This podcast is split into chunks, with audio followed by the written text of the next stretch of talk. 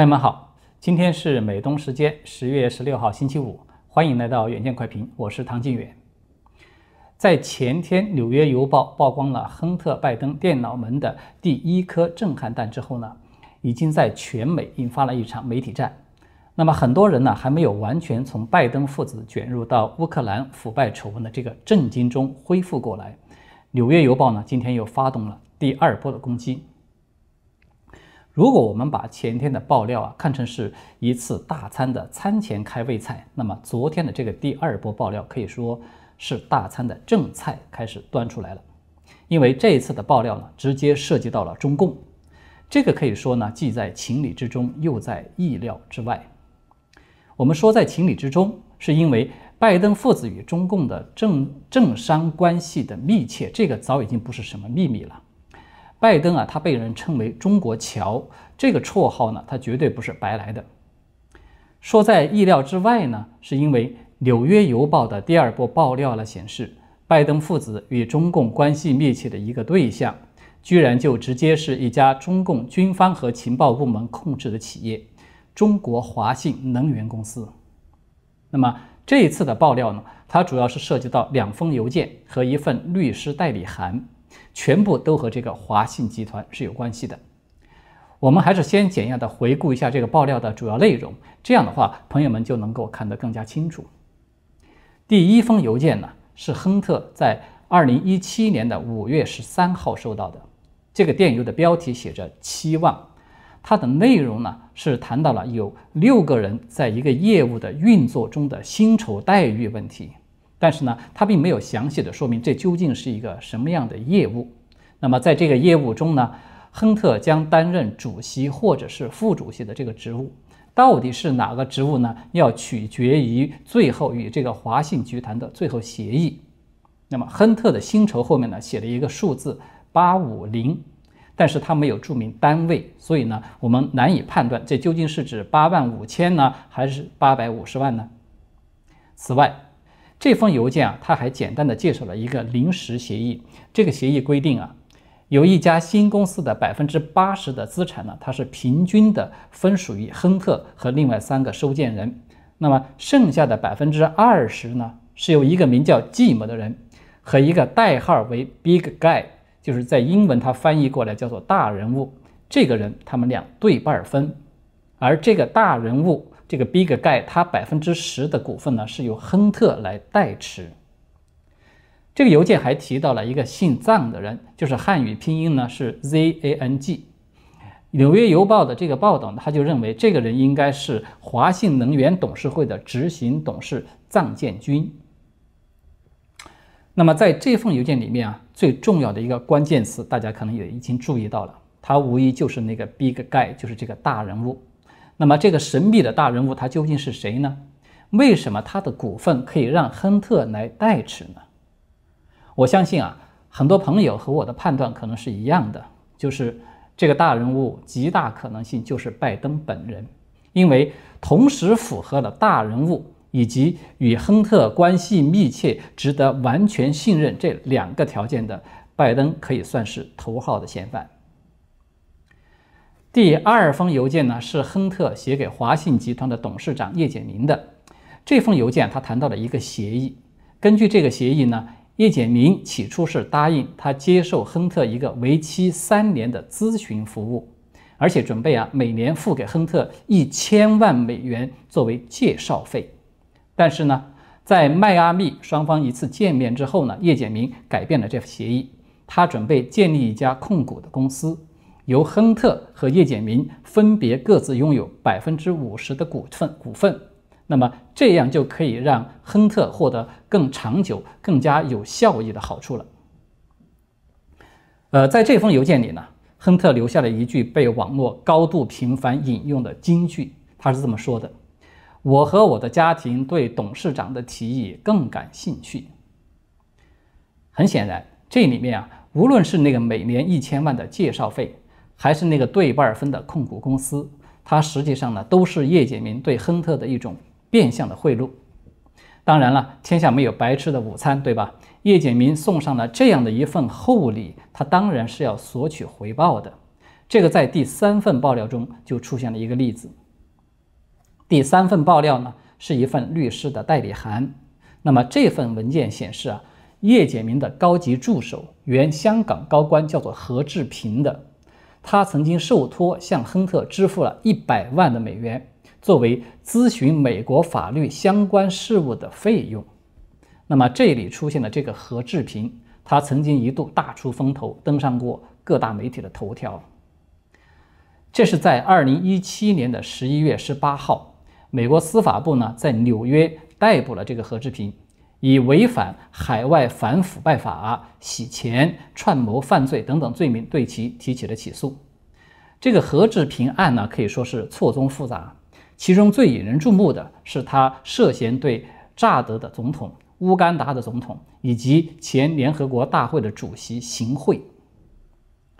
在二零一九年的三月呢，这个何志平被判处三年的有期徒刑，并且罚款四十万美元。在今年的六月，他刑满出狱以后呢，被驱逐回了香港。那么，这个何志平他在纽约当初刚刚出事儿的时候呢，他第一时间拨打了一个求救电话，接这个电话的人就是拜登的亲弟弟詹姆斯·拜登。后来叶简明落马被中纪委调查以后呢，这个詹姆斯·拜登立即撇清自己，公开的说，他相信这个何志平是拨错了电话，这个电话原本应该是打给他的侄子亨特的。非常有意思的是，刚才我们说的这个重要的细节，它是在二零一八年的十二月被美国的媒体报道出来的，而报道的媒体就是《纽约时报》。而《纽约时报》呢，我们看到，至今他对亨特电脑门的这件丑闻是保持沉默的。我估计他们现在可能肠子都悔青了。所以这个话题讨论到这里呢，我想就必须要简单的说明一下，这个叶简明和他一手创建的中国华信能源公司，它究竟是一个什么样的来头？中国华信呢，它的全称是中国华信能源有限公司。他在二零零二年的时候由叶简明创立，在二零一四年，也就是十二年之后，他就进入到中国的民营企业的五百强的榜单，在二零一六年的时候就进入到财富世界五百强的榜单，位居第二百二十九位。而在这一年的时候，叶简明刚刚才三十九岁，所以我们只是从表面上来看呢，就会发现这是一家非常牛的公司了。他创建才十余年的时间，就从零开始杀入到世界的五百强，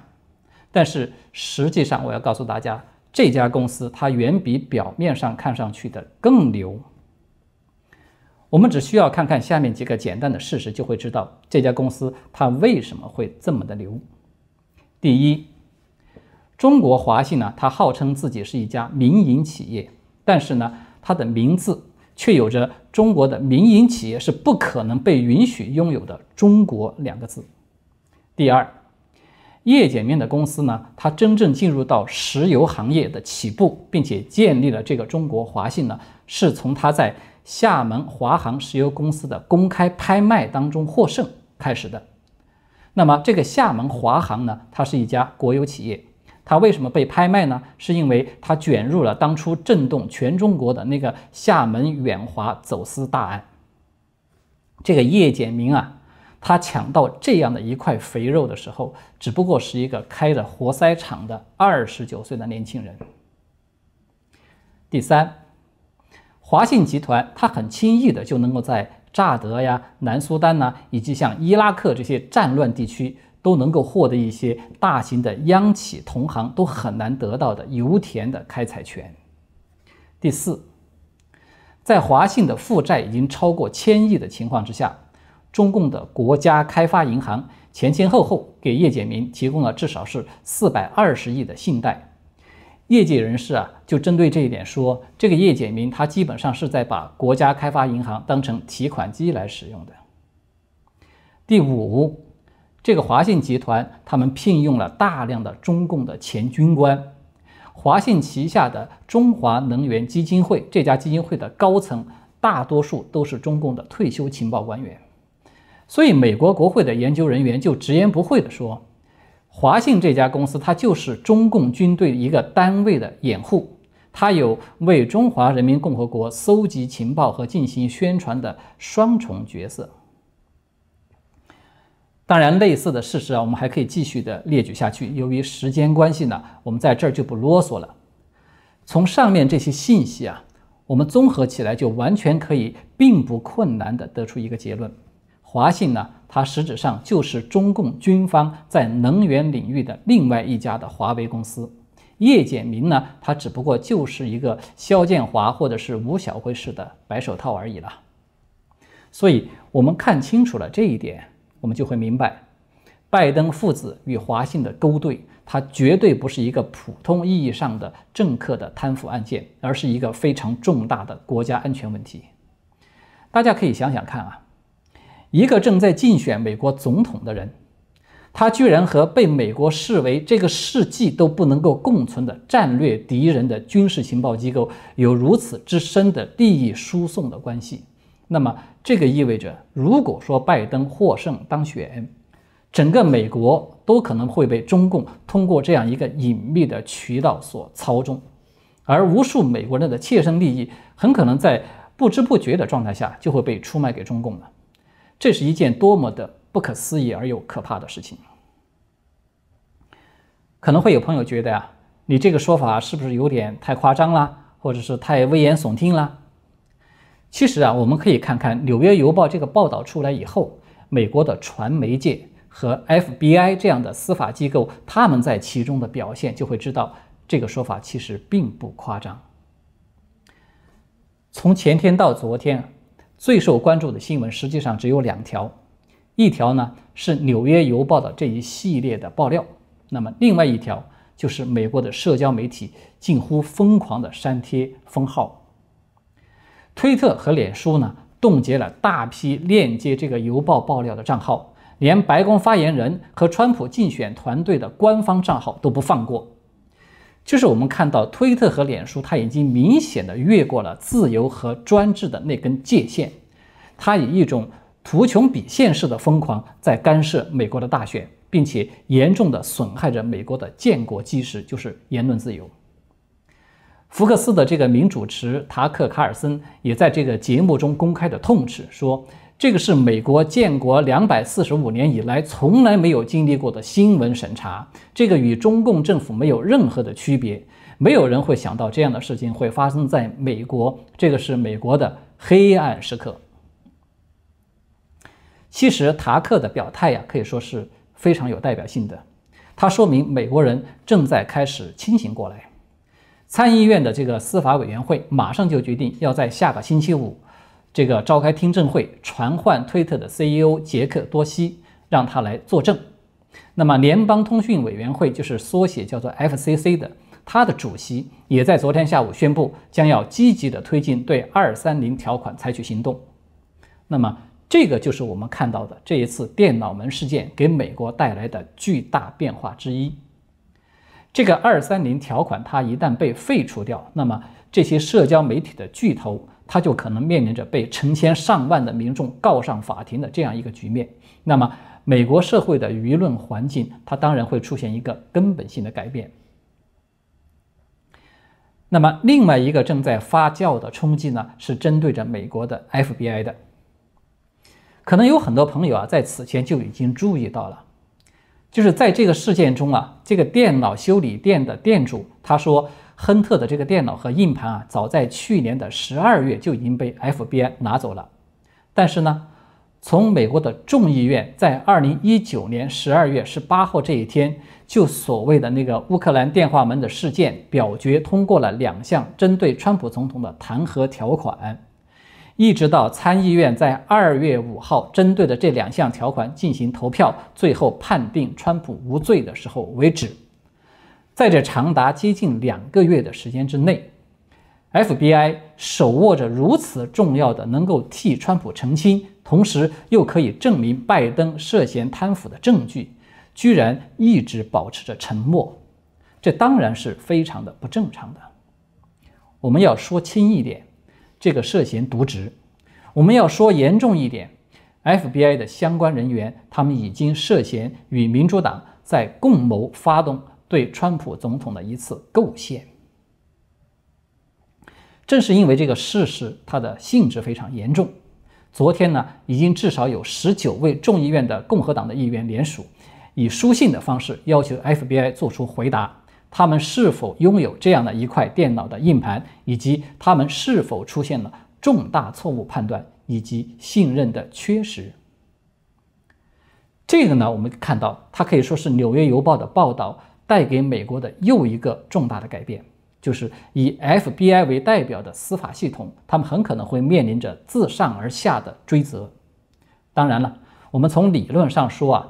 这块硬盘它不排除是被某一个或者是某几个探员私下里隐瞒了。但是呢，我们看到在关于这块硬盘的报道已经出来至少是两天时间了，但是 FBI 它依然没有发布任何说我们正在进行调查等等相关的澄清的声明。纽约邮报这一次爆料出来以后啊，我们看到美国的左派媒体几乎是全体一致的保持着沉默，而对美国政治丑闻从来连一只苍蝇都不肯放过的中共的文宣系统呢，也出奇的和美国的左派和美国的这个左派媒体高度的默契，几乎是不予提及。这个只能说明一件事情，就是。亨特·拜登的电脑门事件，它不但沉重地打击了拜登，沉重地打击了整个的左派，同时也沉重地打击了中共，因为他们三者在本质上可以说是有相通之处的。今天啊，《纽约邮报》在继续的曝光亨特的邮件，它主要的内容呢是亨特吸毒、酗酒以及和他一些家庭关系有关。我觉得这个可能是因为时值周末了。看戏的观众呢，也需要有一个休息和调整，而邮报呢，它也需要让这个子弹再继续的飞一会儿。那么这个事件啊，它最终会如何的发酵？它会否真的像我们上次节目所说的，最终引发一场雪崩呢？我们会继续密切的关注。好的，今天呢，我们就暂时讨论到这里，欢迎大家订阅、点赞，并且留言转发。我们下周再见。